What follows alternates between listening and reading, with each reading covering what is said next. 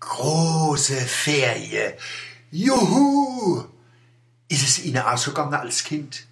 Die große Ferien sind weit weg gewesen. So weit, dass man gedenkt hat, die kommen nie. Als Stellvertreter vom Paradies auf Erde sind die Sommerferien wie Fata Morgana über uns Schulkinder geschwebt und habe geholfen, die Schule auszuhalten. Auf einmal war sie da. Sechs Wochen Ferien. Sechs Wochen ein Ozean von Zeit. Am Anfang hat man sich gar nicht vorstellen können, dass die einmal rum sind.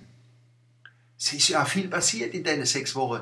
In der Pubertät ist manch ein Bu mit einer Piepsstimme in die Ferien gegangen und mit einer rauen Rumpelstimme und zehn Zentimeter größer wieder in seiner Bank geguckt. Die Mädchen sind als kleine Grotte fort und als richtige Fräuleins zurückkommen. In den 50er Jahren hab ich, wie andere auch, das Glück gehabt, nicht weite Reise machen keine Misse zu dürfen. In unserer Familie hat's nicht einmal für die paar Mark gelangt, wo ein Kind für ein Sommerferienlager gebraucht hat. Wenn ich mein Onkel und Tante im Orenwald nicht gehabt hätte, hätte ich daheim bleiben müssen. Mit Dankbarkeit denke ich an den Onkel Schosch, die Tante Anna, die Tante Kattelsche, die Tante Bevelsche in Rimbach und Zotzebach. Der Onkel Schosch zum Beispiel war Schmied, Schlosser, Bauer, Gärtner und Imker. Also nicht erst seit heit gibt's Multitasker.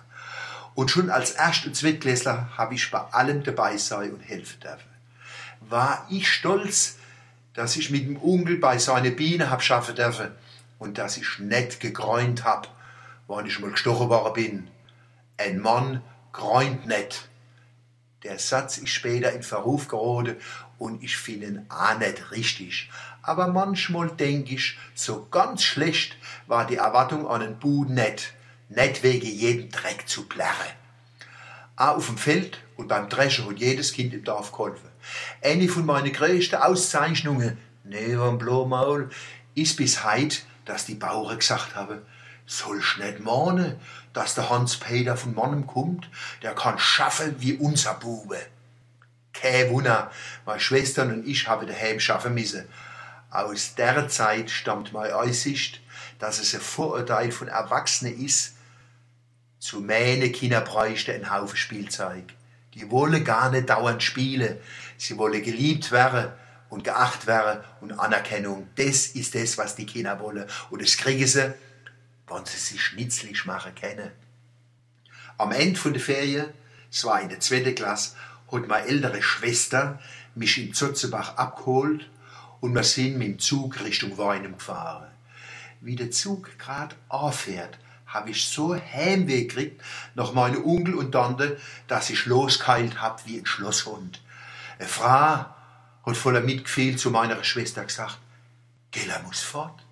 Da hat ich gesagt, Mais à Moussaim,